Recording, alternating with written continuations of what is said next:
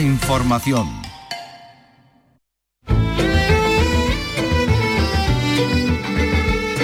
En RAI, Andalucía es cultura. Con Vicky Román. Buenas tardes. El Museo Ruso de Málaga se queda sin las colecciones de arte ruso por culpa de la guerra en Ucrania. Hoy ya se despiden las últimas exposiciones que se podían ver allí en este sentido.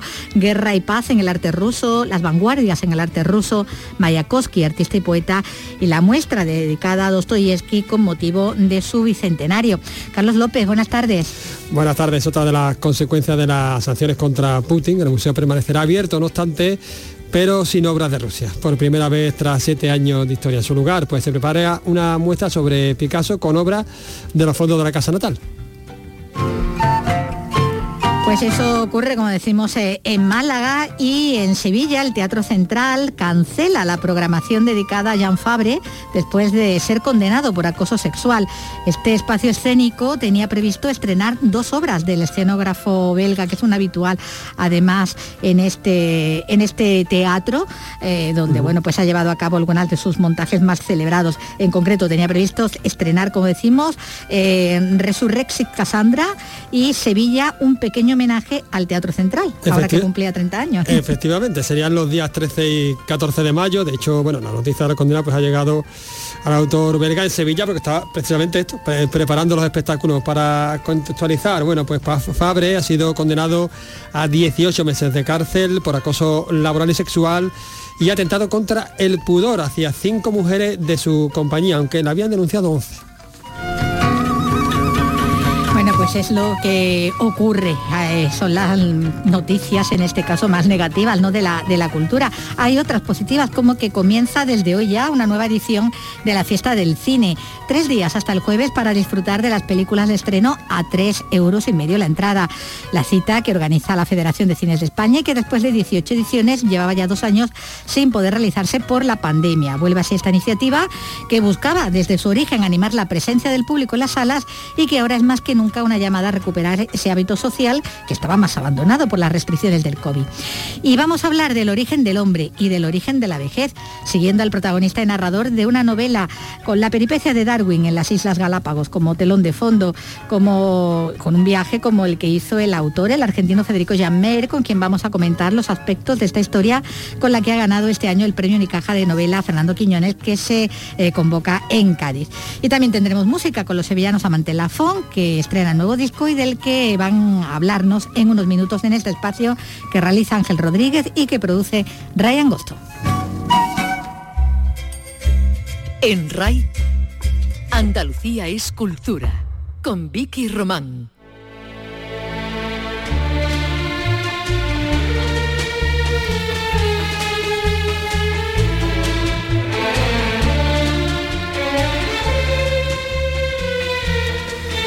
Pues como decíamos al comienzo, el Museo Ruso de Málaga se queda sin las colecciones de arte ruso a causa de, de la guerra en Ucrania. Hoy ya se despiden las últimas exposiciones, Guerra y Paz en el arte ruso, Las Vanguardias en el arte ruso, Mayakovsky, artista y poeta, y la muestra sobre Dostoyevsky, que se había puesto en marcha con motivo de conmemorarse ahora el bicentenario del escritor ruso. Efectivamente, bueno, es otra de las consecuencias, como decíamos, de, las acciones contra Putin, es decir, la, Unión Europea pues había puesto una serie de, sanciones, eh, también un embargo y, y el pago de un canon. Evidentemente, pues se había llegado a un acuerdo para, bueno, para mantener estas, eh, estas exposiciones hasta el día 15 de marzo, hasta el día 15 de mayo, perdón, aunque bueno, pues se ha, adelantado. El museo, no obstante, no se va a cerrar, es decir, va a permanecer abierto. Bueno, pero si las obras de, de Rusas por primera vez, fíjate, después de siete años de, de, vida, ¿no? En su lugar, pues se está preparando una muestra sobre, sobre Picasso con obra de los fondos de la Casa Natal. Poca obra mm, de momento, pero bueno, con, obra. No se descarta que, se retomen, que se retomen las exposiciones, las muestras con, Rusia. Pero eso no tiene fecha. Pero eso no tiene fecha, claro, todavía no sabemos no sabemos cuándo, cuándo ocurrirá. Hemos intentado hablar con algún responsable que nos aclarara algo, pero bueno, no hemos podido. Así que estamos especulando. Sí sabemos eso, efectivamente, que, que la intención es continuar con, con la programación, retomarlo cuanto antes. Mientras tanto, pues bueno, Vamos sí, lo de la muestra de, Picasso con los fondos Vamos a reutilizarlo, claro, con eso, con, la muestra de, Picasso. El, no perderlo dentro casi, ¿no? De lo que es el, mapa cultural claro, no perder, claro, una referencia cultural tan importante como, como el Museo Ruso dentro de, la oferta cultural lo que pasa que, museística de Málaga. Claro, que ahora mismo sí se quedaría desvinculado del arte ruso. En este tiempo que estamos aquí de... Sí, se, se, quedaría desvinculado. No se aclara exactamente si totalmente, porque a lo mejor con el Museo de San Petersburgo no, pero a lo mejor hay alguna otra colección privada de arte ruso que, que sí se pueda retomar, ¿no? Claro, todo eso todavía pues no está muy claro, ¿no? No se sabe exactamente por dónde se va a tirar. Es lo que queríamos, claro, aclarar un poco y también... Entre otras cosas porque, claro, eh, no sabemos si, si, si, se llega a un acuerdo para tener alguna exposición hay una guerra, igual no llega. No, llega, sí, sí, está por, causa totalmente más ajena ¿no? a la voluntad de, las partes.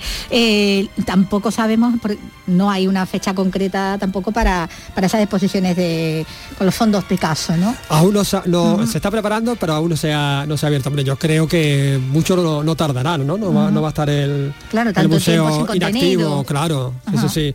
No creo que tarde mucho. Muchos habían pensado incluso que lo que se iba a producir era un cierre no, no, no se cierra. El, museo. No, el, museo no se cierra, evoluciona, eh, digamos, se adapta, se adapta está bueno, en un proceso de, adaptación, de cambio. Eh, pero retomará, como decimos, la, su actividad con, con, fondos rusos del Museo de San Petersburgo, como indicamos, pero bueno, mientras tanto, mientras dure esta situación de guerra y el embargo a Rusia por parte de la comunidad europea, de la Unión Europea, pues bueno, pues esto se va a mantener así. Hoy era el último día, desde luego, para esas exposiciones como estamos diciendo, esas cuatro exposiciones, desde luego todas ellas muy, muy interesantes, ¿no? Aquella que hablaba de guerra y paz, mira por dónde, en el arte ruso, pero bueno, donde hace premonitorio. premonitorio, lo de guerra y paz, eh, bueno, haciendo ese guiño también, por supuesto, a, la novela, ¿no? De Tolstoy, también estaba la de las vanguardias en el arte ruso, la dedicada también, bueno, a artistas de la palabra en este caso también, como Mayakovsky, ¿no? el poeta futurista, artista y poeta, él centraba la otra de las muestras y la, y la última, esa dedicada con motivo del bicentenario al escritor Fyodor Dostoyevsky. Bueno, pues una noticia eh, que se lamenta ¿no? en el panorama cultural. es, ah, víctimas de la guerra, ¿no? Otra, víctimas de la guerra colaterales, también, ¿no? De, la guerra, ¿no? Que, tantas tiene, ¿no? Eh, bueno, esto por una parte, eh, no vamos a decir cierra el museo, evidentemente no es eso, pero, pero bueno, sí que se queda ahí en un momento de, de impas, ¿no? Para ver cómo, cómo, retoma, cómo retoma. Pero vamos a hablar de, otro espacio que, por el contrario, otro espacio cultural aquí en Andalucía, que lo que hace es celebrar una, una jornada de puertas abiertas. Lo que se abre es todavía más al público. Porque estamos de jornadas de puertas abiertas en la Catedral de Cádiz, cuando se cumplen 300 años del comienzo de su construcción. Los visitantes van a poder conocer así el patrimonio que atesora, sus líneas arquitectónicas y todo el proceso de la obra diseñada por el arquitecto Vicente Aro.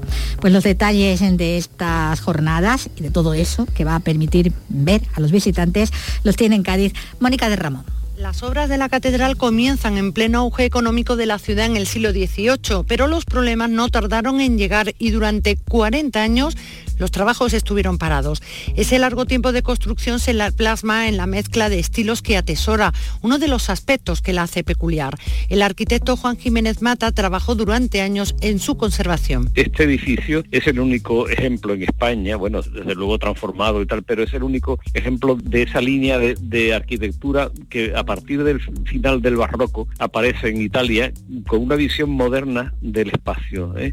El espacio se empieza a entender no como algo representativo, teatral, sino como algo para la experiencia sensible del hombre. Hoy es un día especial que el Cabildo conmemora con visitas gratuitas, además de una jornada fotográfica y para finalizar un concierto de música sacra dedicada a la figura del maestro Juan Domingo Vidal.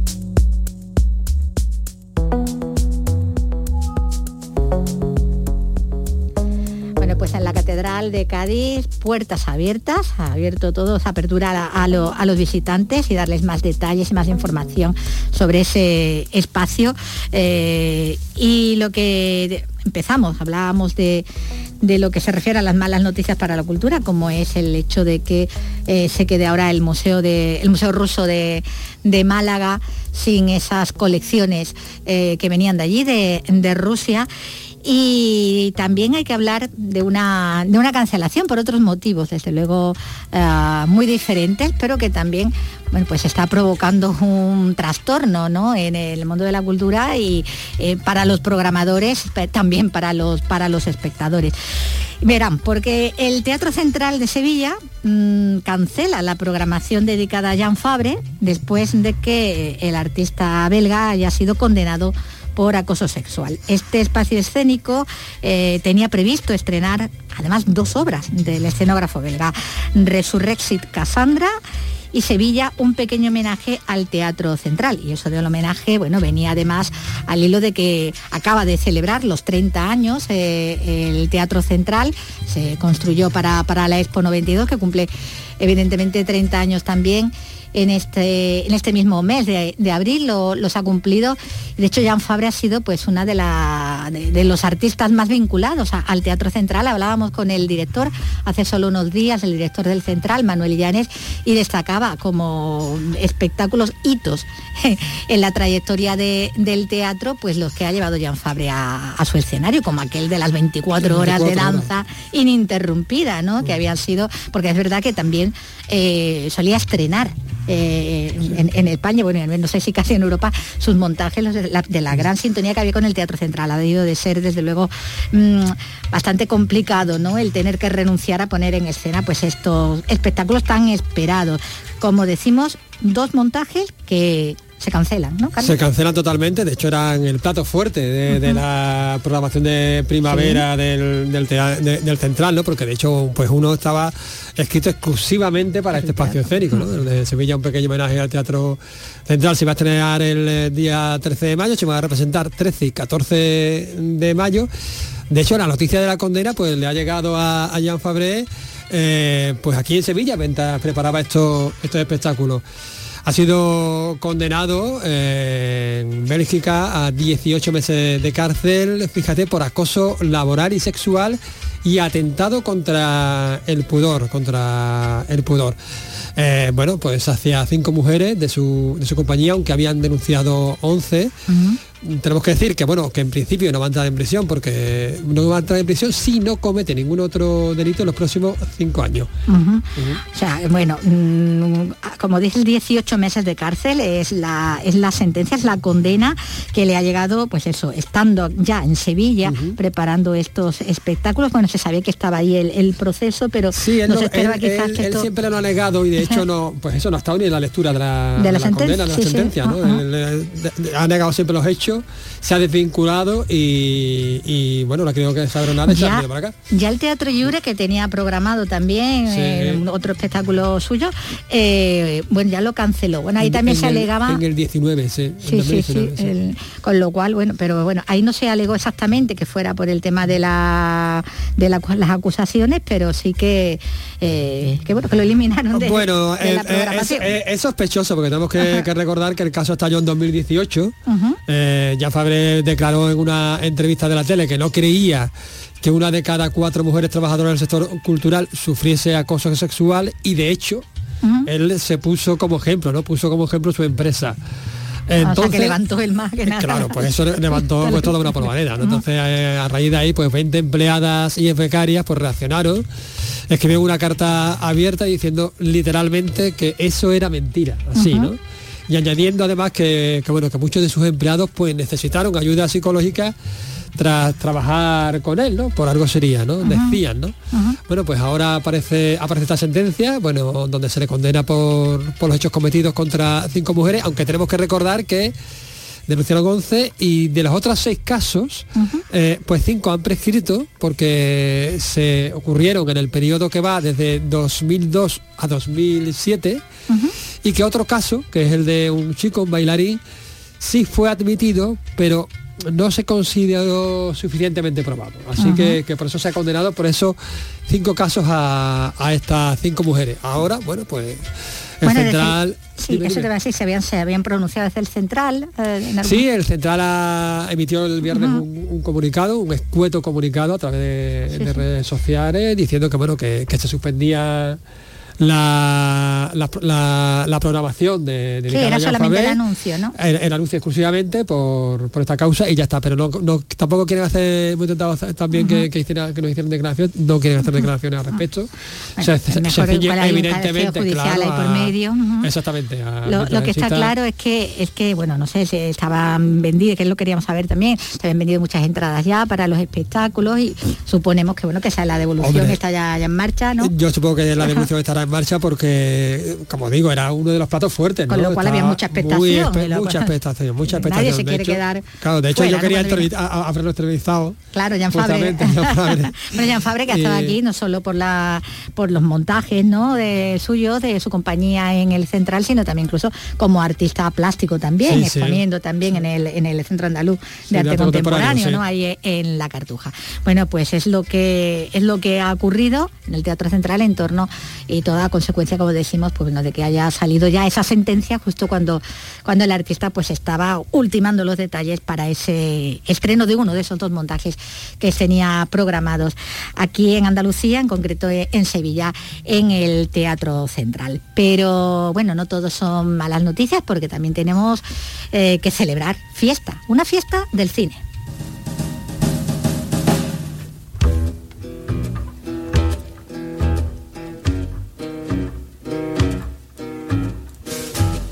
Porque después de 18 ediciones y después de que estos dos últimos años se viera suspendida, vuelve la fiesta del cine.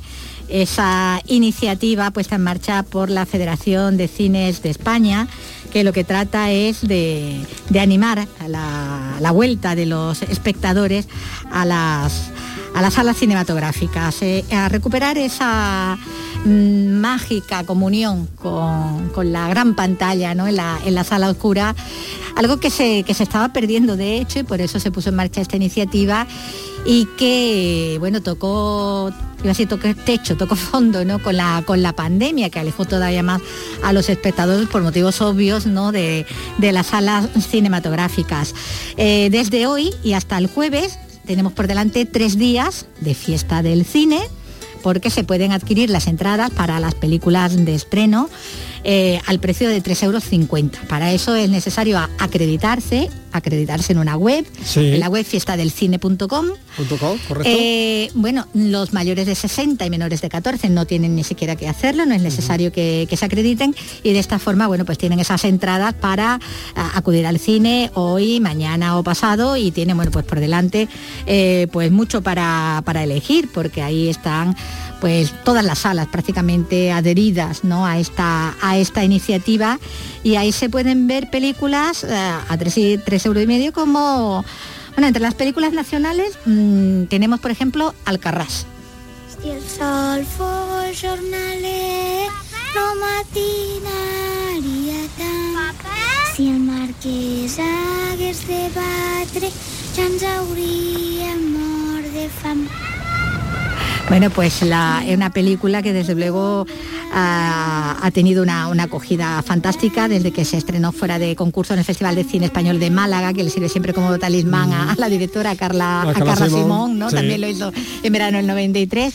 Y que bueno, pues después de eso, pues con esta película se llevó eh, el Oso de Oro eh, en Berlín, la primera directora que se llevaba este premio, pero entonces española quiero decir, y que bueno, llega esta película, está ya en las salas, ha tenido muchísimo éxito en su estreno, en el primer fin de semana ha sido 60.000 espectadores eh, también ha tenido polémica con el tema de cómo, ha llegado subtitulada en castellano a la sala de Cataluña y eso hemos quedado mucho. Fíjate. porque bueno, porque entienden. cosa más absurda, ¿Verdad? Que entienden que es que allí en Cataluña todo el mundo habla catalán y va a entender además que esto tiene un dialecto, vamos, que tiene un acento y es una zona muy concreta. Sí, es, el, es, el catalán de esa zona. Claro, de, esa zona rural donde se, desarrolla la, acción de esa familia, ¿no? Con esa dedicada a la a la plantación de, de melocotoneros. Eh, de Alcarraz, ¿no? El Alcarraz, también de Alcarraz. Y que, bueno, familia de ficción porque la, ha montado para, para, la película con un casting eh, Carla Simón y ha conseguido bueno pues que haya ahí una, una empatía entre todos que ya se tratan como familia. Las promociones iban todos como si fueran realmente padres e hijos, ¿no? Y abuelos, ¿no? Iban todos a. Pero también hay, bueno, para, para poder disfrutar en las salas otra, otros estrenos ahí potentes eh, y este ya más pensado para la taquilla y sobre todo para público de todo tipo de, de, de sangre, exactamente. Eh, ya sé por dónde va. Eh, acción, acción vikinga, ¿no? una de vikingos, una de vikingos, pero con su fondo chespiriano, ¿no? El hombre del norte. Ahora contempla.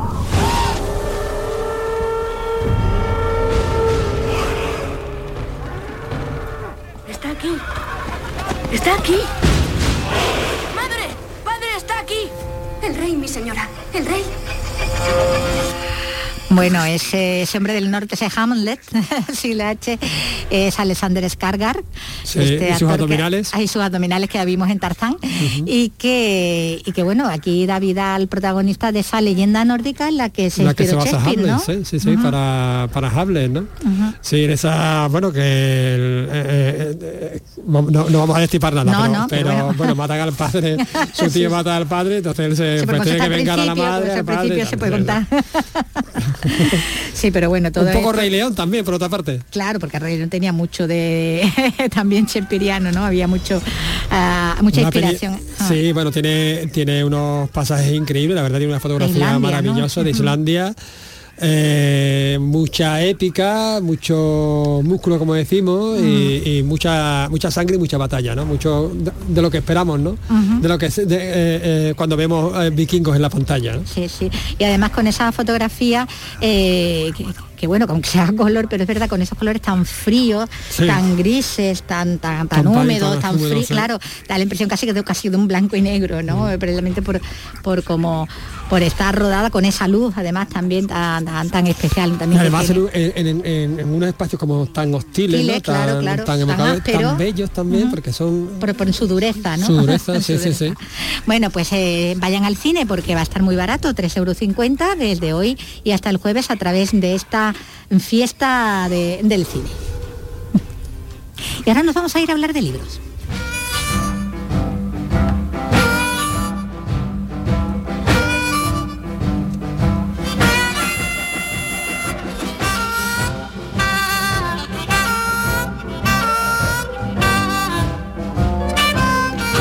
Bueno, pues esta es la música que interpreta y de la que se acompaña en algunos momentos el protagonista y narrador de la novela Darwin o El origen de la vejez.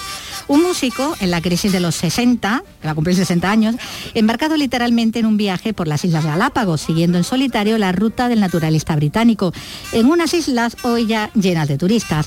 Un relato del que es autor el argentino Federico Jammer, con el que ha ganado este año el premio Unicaja de novela Fernando Quiñones, que se falla en Cádiz. Hola Federico, ¿qué tal? Buenas. Hola, ¿qué tal? Bueno, Darwin o el origen de la vejez es el relato en primera persona de, un músico a punto de cumplir los 60 años, le quedan días en el momento en que se abre el relato, que ante un amor no correspondido, por la diferencia de edad, porque ella lo encuentra viejo, se marcha a las Islas Galápagos, a, a, de enfrentar en soledad esa vejez inminente para él, justo desde donde Darwin acabó con la idea creacionista ¿no? de Dios sobre el origen del hombre. ¿no? Es el lugar elegido para ese momento. ¿no? Sí, sí, porque es un lugar... Eh, bueno, el libro tiene... Buena parte del libro es autobiográfico, o sea, yo hice precisamente Ese eso. viaje, ¿no? sí, eh, cumplí los 60 años allí. Eh, no lo hice solo, lo hice con mi hijo, pero bueno, lo, que se trata del sitio es, eh, es como el sitio darwiniano por excelencia, porque ahí es donde él hace la mayor parte de sus descubrimientos. Y, me pareció un sitio ideal para, para entablar cierto diálogo con Darwin, por un lado, y, con la historia del protagonista, ¿no? Entonces es un viaje por fuera y por dentro al, mismo tiempo y, y siempre con la, con, la voz de Darwin dando vuelta, porque se me ocurrió también que era que Darwin es un personaje muy interesante para mirar, eh, eh, para hacer una especie de una historia de la masculinidad, de, lo que ha cambiado el hombre en 200, años. a ofrecer esa crónica de ese viaje, ¿no? Siguiendo la estela de su admirado Darwin, mostrando al comienzo, bueno, al comienzo su, decepción y, su mal humor, bueno, eso es un estado eh, muy habitual en él, el, estado malhumorado, eh, porque bueno, al principio todo le molesta, lo incómodo, lo largo del viaje desde su Patagonia eh, y el hecho de no ver Galápagos nada más llegar, ¿no? Que eso de Isla Galápagos, ¿no? casi como que el pera, ¿no? Que, van a estar nada más bajar del avión, ¿no? Claro, yo creo que uno va, llega ahí, sobre todo yo que desde muy pequeño quise ir a, Galápagos. De hecho, yo hice un viaje por, Sudamérica cuando, cuando, era, cuando tenía 20 años eh, y no pude ir a Galápagos porque no tenía suficiente dinero para, para, cruzar porque es caro. Y, me quedé con las ganas y bueno, ahora que tenía el dinero lo hice. Eh, sí, es como, no sé, es muy... Bueno, es un lugar que se presta para, para todo lo que quieras que se preste y hay sensaciones muy contrapuestas, ¿no? Cuando, cuando se está. No, lo que sí va a haber, y muchos van a ser turistas, ¿no? Eh, molesto al principio también entre ellos, aunque él acabe haciendo lo mismo, ¿no? Muy a menudo, porque muchos sitios no puede acceder como no sea en ese grupo turístico. Lo, que ocurre es que uno, uno, uno va con la idea de que se va a encontrar continuamente con tortugas gigantes. Incluso exagera esa gigantez, ¿no? Yo pensaba que eran muy gigantes. Son grandes, pero tampoco tanto. Pero tampoco tanto. y claro, y no están en, no andan por la calle sueltas, están en su reserva, claro, protegida. Claro, no tiene nada que ver con lo que lo que fue el viaje de Darwin, que sí, que las encontraba en cualquier sitio, ¿no? Claro, él tampoco se siente por otra parte turista porque él ha ido allí con otra intención, está en otro estado anímico además, está tomando conciencia, como decíamos, del paso del tiempo, de su tiempo, echando de menos además a la última mujer de su vida, a esa que, que les esquiva y a la que tiene todo el tiempo en, el pensamiento además, ¿no? Sí, es, un sitio que, que creo que tiene eh, de hecho es un sitio turístico, pero turístico diferente a todo lo que uno conoce. A un resort, claro, no tiene que ver. Porque, porque bueno, hay playas, está el, Océano Pacífico, pero justo por ahí pasa la corriente fría eh, del Pacífico. Y entonces casi nadie se baña porque hace mucho frío. Eh, por ejemplo, cuando te bañas es para ver animales dentro de, para ver peces, para ver, para ver pulpos, para ver eh, tortugas, y, siempre con neopren porque hace mucho, frío. no es la típica que tú vas a ver playa y, te puedes quedar allí tumbado, claro. Y además puedes estar interponiéndote hasta en el camino natural de los, de los lagartos. Hay, como un turismo, un turismo ecológico, básicamente. Bueno, decíamos antes, ¿no? Lo de, lo de esa mujer, Ruth, a la que dirige en realidad, bueno, cree que está dirigiendo este escrito, este relato que en principio considera como una especie de carta de amor a ella, aunque como todo viaje, como has dicho al principio, este también le depara descubrimientos sobre él mismo, ¿no? Más allá de lo que, lo que él piensa al principio, cuando, cuando lo emprende, ¿no? Claro. Sí, sí, yo creo que es eso el libro. El libro es una, una introspección en el medio de un viaje. O sea, mezcla lo, exterior con lo interior continuamente incluso el paisaje muchas veces es parte del interior o, viceversa. Eh, el paisaje puede cambiar de acuerdo al estado, de, ánimo, del protagonista. Bueno, él está acompañado solo por su armónica blusera eh, y nos lleva bueno, por las islas, siguiendo sus pensamientos, sus dudas, sus temores, al hilo de esa ruta de Darwin también y de esas teorías ¿no? que fue eh, también em, poniendo sobre, sobre la mesa, sobre el origen de las especies, sobre su reproducción, su extinción. Eh, sí, el, personaje de Darwin es un personaje que a mí me interesó mucho desde muy chico. Eh, lo empecé a leer en la biblioteca municipal de mi pueblo, yo soy de un pueblo muy pequeño en Argentina. Eh, y, me interesó muchísimo porque es, realmente un personaje muy, muy extraño. Es un, muchacho que sale al mundo con 20 años, da una vuelta al mundo en un barco en el Beagle durante cinco años. Luego, cuando vuelve a Londres, se, casa con una buena mujer, tiene cuatro hijos, no sale nunca más de su casa eh, y solamente se dedica a leer y a, escribir sus libros. Y una cosa que también me, parecía increíble es que por eso, por eso el cambio de la masculinidad, ¿no? Eh, en sus memorias eh, la mujer casi no, aparece. Los hijos sí, pero la, mujer ni la menciona, ¿no? aparece como el agradecimiento que le dio a esos hijos, pero digamos, es como... Y es una mujer que la cuidó toda su vida porque él tuvo una salud muy mala y, bueno, pasó mucho tiempo enfermo en la cama. O sea, lo que debe haber sido la vida de esa mujer. Y, él es como que ni se entera. es como que lo toma como natural. Sí, sí, sí, claro, parte, parte de la naturaleza, esa era la función y, ahí se quedaba, ¿no?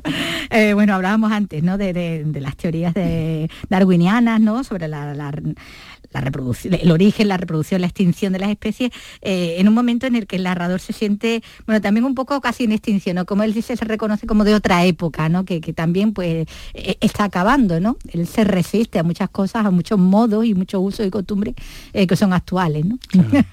Sí, sí, el hecho de reservar, por ejemplo, ¿no? sí, yo creo que, es un viaje que, permite introspectivamente pensar todo esto, ¿no? Pensar el lugar del hombre en el mundo hoy, eh, pensarlo anteriormente, digamos, pensar los cambios, pensar. Es un libro que invita, a, pensar. invita a pensar, sí, porque eh, digamos eh, mi literatura siempre pregunta cosas, no, no, las responde y, yo soy de los escritores que que creen que realmente los libros terminan en el lector, ¿no? El lector es el que lo significa, el que el que le da un cuerpo y, bueno, creo que, es eso, ¿no?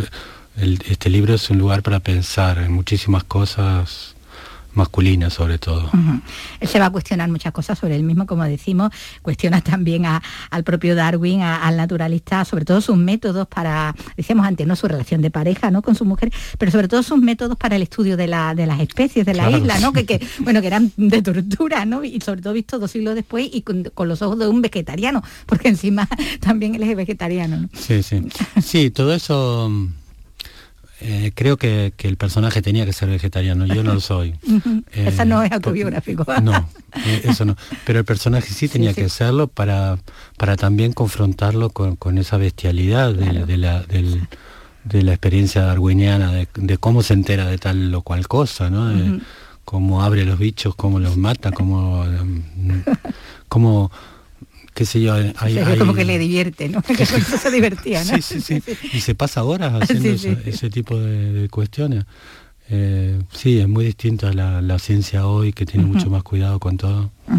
Bueno, un vegetariano que, no lo tiene fácil en un lugar como esa isla donde se comían y se comen, ¿no? A los animales que, bueno, que, son el origen de, todo. Claro, no había ley proteccionista en ese, en ese momento. y bueno, se podía hacer de todo, ¿no? Y de hecho, bueno, se la comían, y las hervían, las cocinaban los caparazones, ¿no? En el libro cuento un montón de cosas sobre el pasado de las islas. De la isla y, la cantidad de tortugas que se mataban por, centenares por, día. Eh, hay, hay una de las anécdotas de un, de un grupo de piratas que, que se lleva hasta 700 y claro, por eso uno hoy no las encuentra tan claro, fácil. Claro, tan fácil, claro, tienen que tenerla en reserva. bueno, se pregunta, por ejemplo, eh, decías antes, ¿no? Que continuamente se está preguntando eh, si hemos modificado en dos siglos también el concepto, por ejemplo, de, belleza, ¿no? Al hilo de, bueno, de que los lagartos, ahora a los turistas que llegan le parecían hasta, hasta bonitos, ¿no? Cuando Darwin le parecían un horror, ¿no? Feo y torpe. Sí, el, libro se, se pregunta continuamente las diferencias de dos siglos, ¿no? Eh, uno es el concepto de belleza, pero también el concepto del tiempo, ¿no? Como eh, yo, por ejemplo, para viajar desde Buenos Aires a, que está en el libro, a, Galápagos 15 horas, tardé 15, horas, con dos escalas. Y me parecieron enorme la cantidad porque no es estamos relativamente cerca, claro. Y, Darwin tardó cuatro años y cuando llegan está dos días antes para poder bajar. Bajándolo, la cosa del barco. Así que el concepto del tiempo evidentemente también ha cambiado. Hoy no tenemos tiempo para, para muchísimas cosas, para por ejemplo, para sentarse a mirar cuán rápido camina una tortuga. Sí, sí o sea, dice, parece que a Darwin le sobraba tiempo y a mí me falta siempre, ¿no?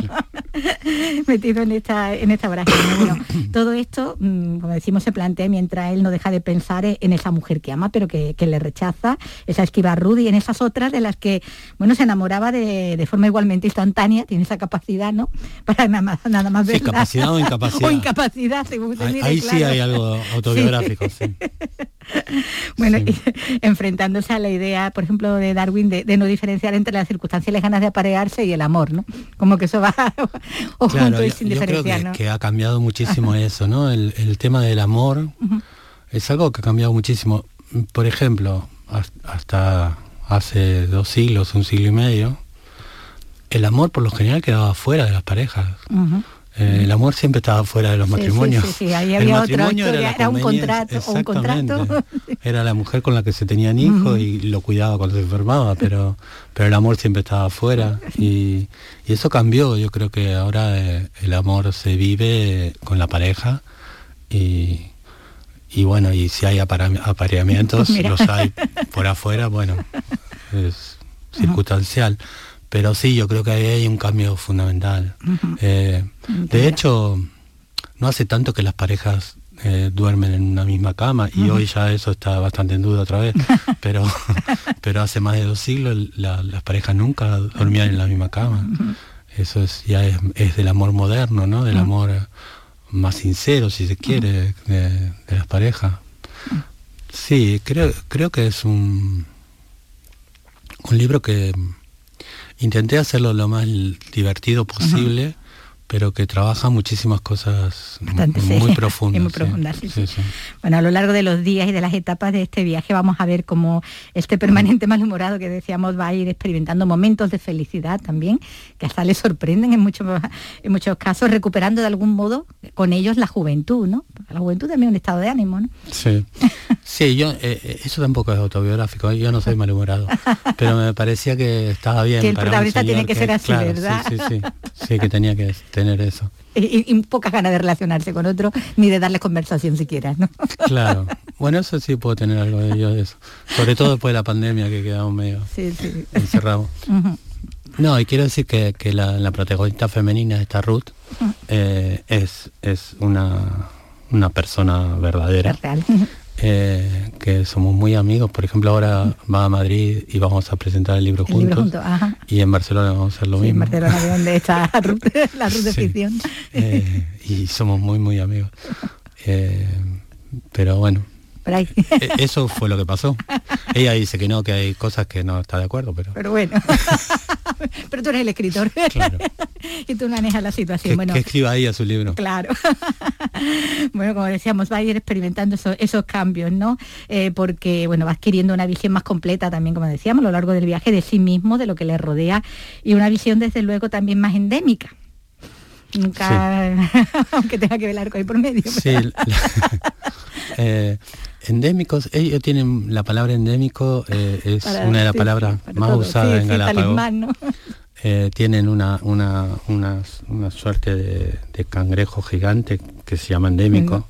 Tienen la cerveza endémica, que solamente se puede comprar ahí, o sea, no, no se exporta ni siquiera en el continente, en Ecuador. solamente allí en la isla. Y es muy rica, es realmente muy rica. Y, bueno, eso, que cuento es verdad. Hay, una, una, mujer que me, me dice, no, toma esta, que es mucho mejor. y ahí la, De ahí esa visión, como decíamos, ¿no? Eh, más endémica. ¿no? Bueno, identificándose con los lobos de mar, él va a ir asumiendo la, un poco ¿no? la, situación, con la música además en el horizonte, esa que le va acompañando también en el viaje, en la que proyecta y sobre la que proyecta su futuro más inmediato, ¿no? Ese proyecto, eh, porque la vejez de uno, como dice en algún momento, es algo que determinan los otros, ¿no? Sí. Sí, creo que eso es una, uno de los descubrimientos personales que he tenido en mi vida más importantes. O sea, es, eh, hay un momento en el cual quizá uno no se dio cuenta y los demás sí, que, ya estás viejo. bueno, los demás encuentran viejos cuando uno no se siente así. Bueno, y no todos, hay algunos que te encuentran viejo, otros que no, que depende también la edad que tengan los demás. Claro. Hay algunos que te pueden encontrar incluso jóvenes. Jovencito, claro. Por ejemplo, mi madre, que me ve siempre como un niño. Eh, sí. Eh, bueno, el libro está completamente está repleto de todo ese tipo de, de argumentaciones. Bueno, porque es una historia íntima, pero como vemos también llena de ironía de ese hombre eh, que nos habla así desde su experiencia pues también del devenir de los seres humanos eh, en el mundo, siguiendo también a, Darwin y con la perspectiva además de, que han pasado dos siglos, ¿no? Y, el hombre no es eh, el hombre de ahora no es el hombre de tampoco de, entonces. me interesó mucho también que fuera un músico y un y un músico de blues, De de, blues. de jazz, porque porque creo que la música también tiene mucho que ver con la vida y, y los silencios de la música tienen mucho que ver con, con la vida. Los clásicos amputados, Eh, ¿no? Que hace claro, sí. haciendo. Eh, entonces me pareció que, que era una que estaba bien, un protagonista músico. Además me encanta la armónica. Sí. La armónica bien ¿También la to- toca? No, Ah. no, no. Ojalá. Eso no es Ojalá. autobiográfico tampoco, ¿no? Ojalá no, pero la armónica bien tocada sí. es un instrumento maravilloso. maravilloso. Bueno, pues de todo esto y, más se puede disfrutar en esta, en esta novela, Darwin o el origen de, de la vejez, eh, que ha sido premio Unicaja de novela Fernando Quiñones y de la que es autor Federico Janmer. Pues muchísimas gracias por acompañarnos. No, gracias a ti, un.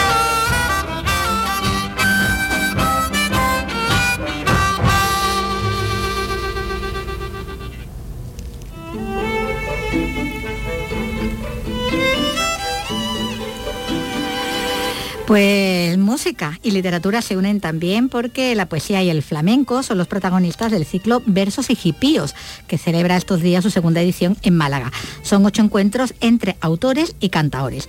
Hoy las palabras de José Saramago van a tomar en vida en la voz de la sevillana Esperanza Fernández. Pero hay más, como nos cuenta Alicia Pérez. Música sefardí y tango argentino para Tomás de Perrate. María Terremoto se atreve con Gustavo Adolfo Becker y el granaíno Antonio Campos arrancará por Lorca, José Heredia y hasta Cohen. Cuatro citas en la cochera cabaret con el flamenco y la poesía al mismo nivel. Francis Mármol, responsable del ciclo. acercar a nuevos públicos también en el flamenco desde el punto de vista intelectual también, ¿no? Para valorar también esas letras, porque a veces nos quedamos en el cómo se canta, pero no en el... Y nos parece interesante también eso. Para completar ese ciclo tras cuatro citas de Disco Forum en la Peña Juan Breva, los lunes analizan y comentan discos que han ahondado en esta estrecha relación popular entre la literatura y el cante. La idea es que este ciclo sirva para proyectar eh, ese- esos trabajos discográficos que se han hecho alrededor del flamenco y la poesía y que puedan acercar a públicos interesados como puedan ser cantadores que estén empezando ahora y quieran saber cómo son los procesos creativos, pues eso, pasar un poema a lo que pueda ser un palo de, de este- del cante, ¿no? Se retoma este ciclo de éxito que quedó suspendido en 2019. Si de tu cara sale, si de tu cara sale, mamita mía, la brasa viva, la brasa viva.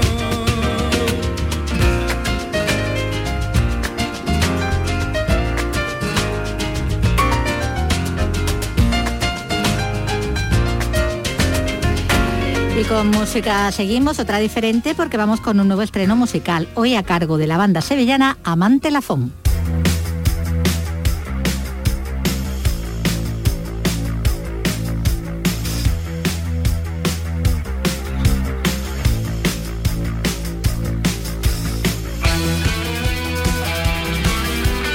Nos presentan su álbum de debut titulado Reflexiones breves sobre asuntos largos. Ellos son Carlos Calderón, voz y guitarra, Kiko Calderón, bajo y coros, Daniel Calderón, batería y coros y Daniel Tamajón, guitarra, que van camino de Madrid, no sé si habrán llegado ya porque tienen una cita mañana. Hola, ¿qué tal? Buenas. Hola, buenas. De- decimos que, que vais camino de Madrid. ¿Habéis llegado ya a Madrid? Acabamos de entrar por la puerta del apartamento, así que perfecto. Pues yo creo que va a ser uno de esos, hola, ¿qué tal? Uno de esos momentos furgoneta que decíamos Furgoneta, antes, sí, ¿no? sí, cuando sí. pillamos siempre en ruta, ¿no? Pero bueno, No, ya han no llegado. sería ya. la primera vez ni la última. Sí, sí. Bueno, lo presentáis mañana, ¿no? En el Café La Palma, eh, en Madrid, ¿no? El jueves día 5 de mayo es la presentación. Ah, el jueves, bueno, todavía hay más tiempo para ir más relajado. De todas maneras, ¿cómo ha sido? Porque bueno, ahora lo presentáis en Madrid, pero, pero antes lo habéis presentado en, en Sevilla, fue el viernes pasado, si no me equivoco, ¿cómo ha sido la acogida? Eso es, pues estuvimos en la sala fan club en la Alavera, que es un sitio para nosotros muy importante porque ya nuestro debut con el anterior grupo también lo hicimos allí y la verdad es que la recepción ha sido súper buena, tanto la otra vez como esta, así que el sitio es talismán para nosotros. Eh, Sevilla, Madrid, la próxima cita es en Andalucía. El 27 de mayo en Málaga, en la sala Velvet, la próxima cita en Andalucía. Eh, pues ya lo sabemos. Y Eh, también nos ha salido un festival de la cerveza En Espartinas, que sería qué día, chicos? Ese es el... El 14 de mayo, puede ser, el sábado 14 de mayo al mediodía, sí. Ah, pues está aquí ya a la vuelta de, de la esquina, Festival de Cerveza en, en Espartina. Es, como decimos, vuestro primer disco, aunque bueno, tenéis ya un bagaje eh, amplio. ¿Cómo ha sido este proceso?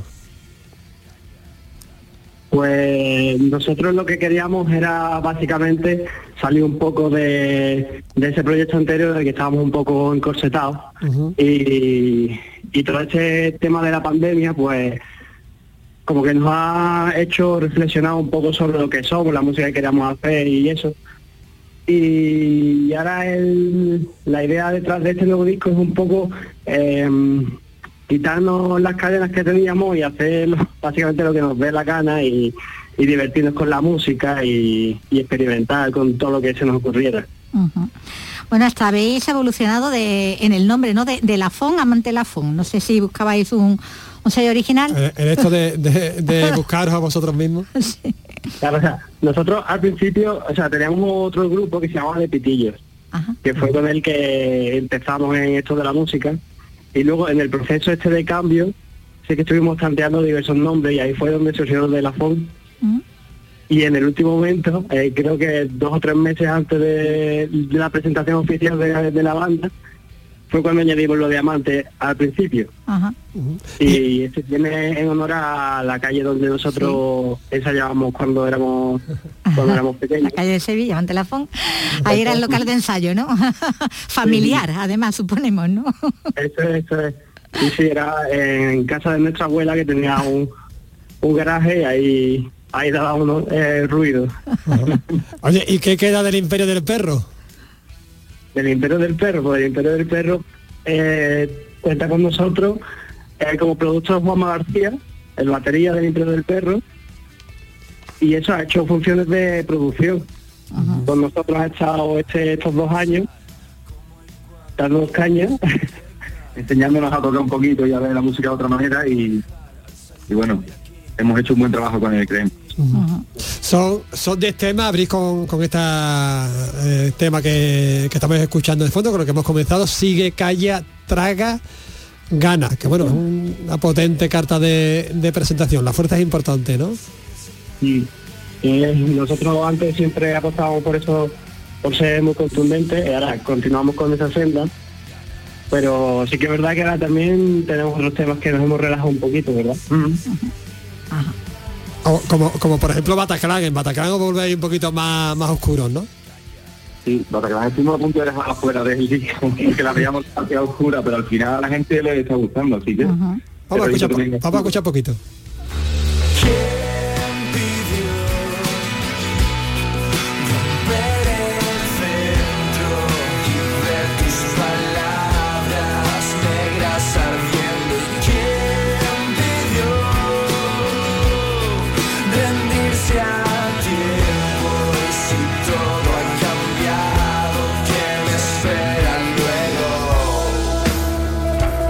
Estabais a punto de dejarlo fuera del disco. Vaya, pues Sí, porque cuando hicimos el, el trailer del, del álbum, al principio no, nos chocó un poco, pero bueno, pero al final tenía su, su hueco. Y sobre todo en directo creemos que era el ambiente, un ambiente muy, muy chulo.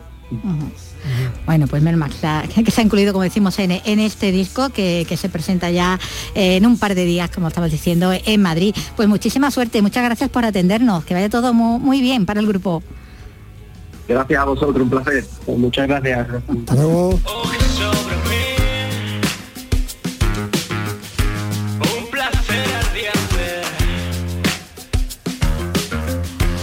Quedaríamos escuchándolos un rato más, pero es que por ahí viene ya Paco Gómez Fallas con el cine, el cine clásico. Decíamos antes, hablando de la fiesta del cine, el cine hay que verlo en las salas, como debe ser, pero también está el cine que podemos disfrutar en casa, en nuestra tele, en una nueva cita con el cine clásico, esta noche con cine político, con El Estado de la Unión.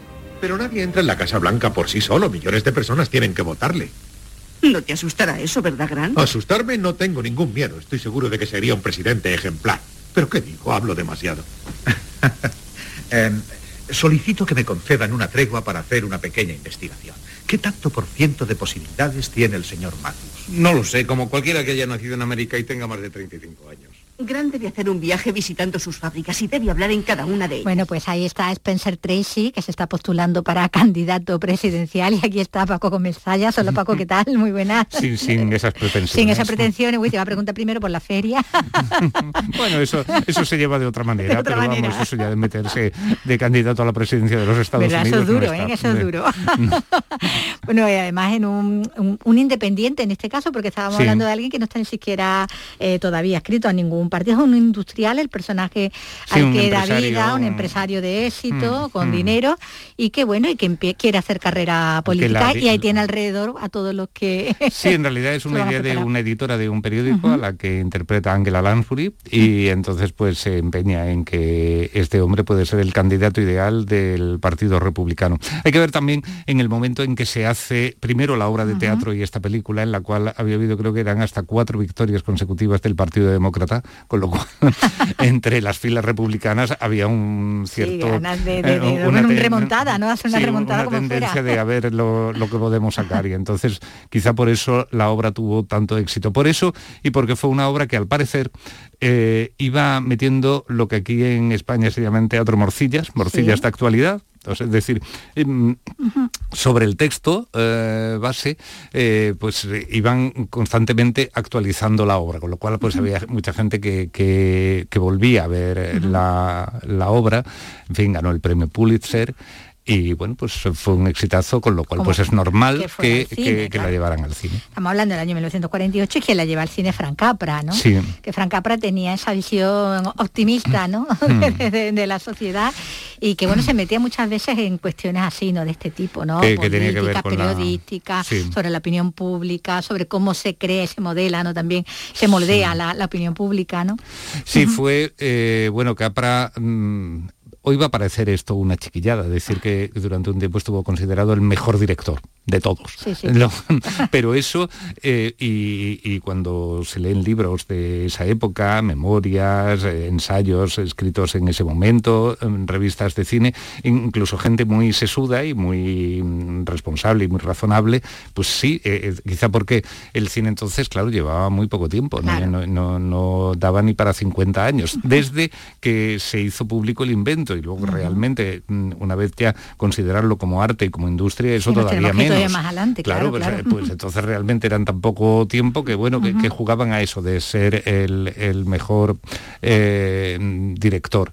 Y, y realmente tuvo una etapa brillantísima en los años 30 con esas películas a las que tú te referías, que tenían, eran como unas fábulas de, de carácter sociopolítico de lo que estaba pasando en la sociedad americana pa- para salir de la depresión y las políticas que llevó a cabo el, el presidente demócrata Franklin Delano Roosevelt. Eh, Caballeros sin espada, Juan Nadie, El secreto de vivir, tantas otras. ¿no? Eh, después eh, fue quizá por eso el, el director con el que más confiaron el gobierno de los Estados Unidos para que coordinara lo que era el esfuerzo propagandístico e informativo de, de los noticiarios de la guerra. Y, después cuando volvió, él quiso ah, montar una productora, Liberty, en la que luego se, eh, se afiliaron también o se inscribieron William Wyler y, y George Stevens, otros directores, para tratar de hacer un poco el cine que ellos querían hacer. Con tan mala suerte que la primera muestra que es una película que vemos ahora todas las navidades, que es Que Bello es Vivir, y que La de las gusta Navidades. muchísimo y Sí. que, que está súper vista, pues en su momento no No gustó, a no nadie. gustó.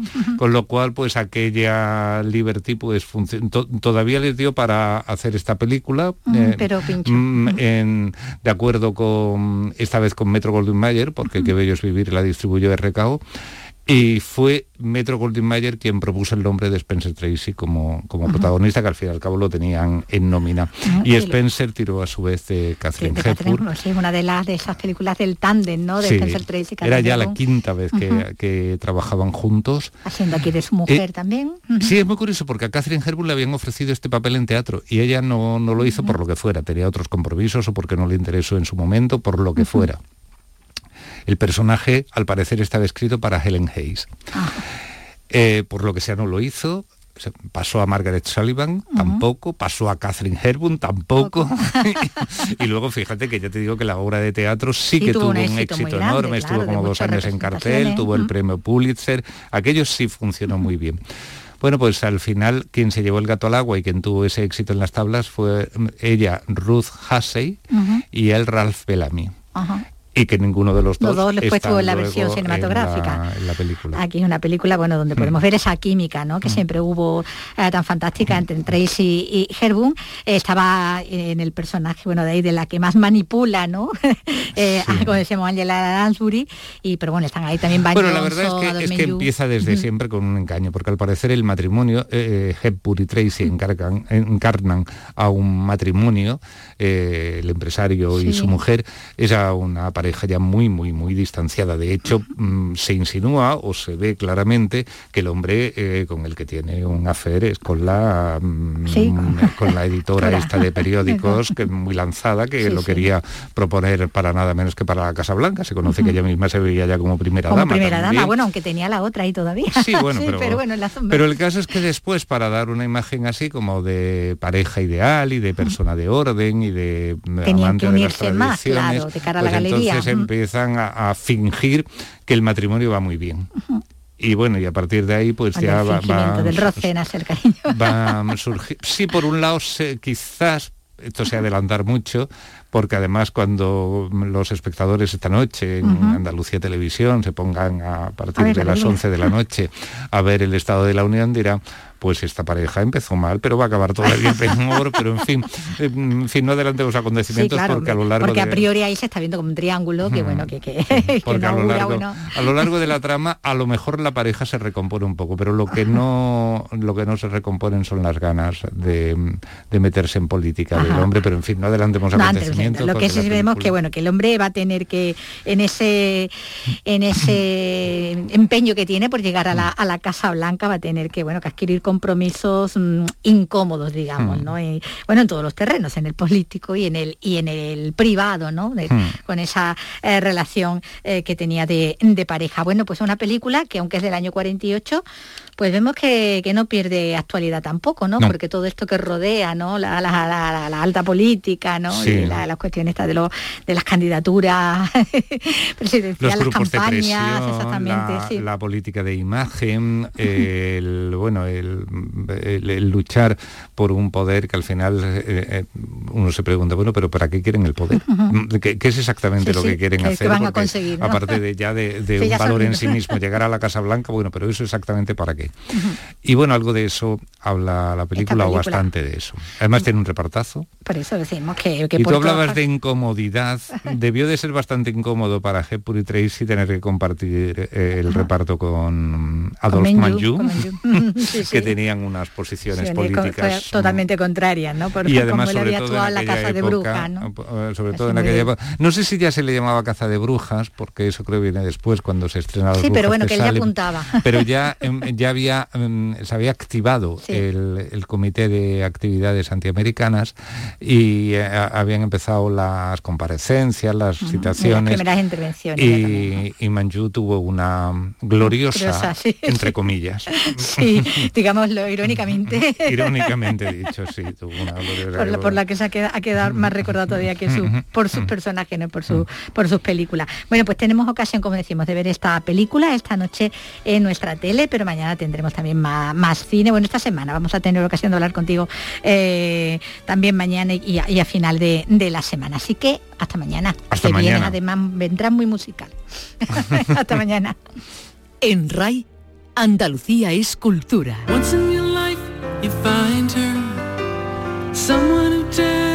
De, música y de cine, hoy cumple 72 años el tejano Christopher Cross, conocido cantautor estadounidense, muy vinculado también al cine, porque además de un Globo de Oro y cinco Grammys, también ganó un Oscar con este tema, con el tema principal de Arthur, el soltero de oro, aquella película que protagonizaban Dudley Moore, entonces tan de moda, y Liza Minnelli, canción con la que ganó el Oscar Christopher Cross en 1981. Pues con este tema oscarizado, pues nos vamos a despedir ya también por hoy. Volvemos mañana a la misma hora.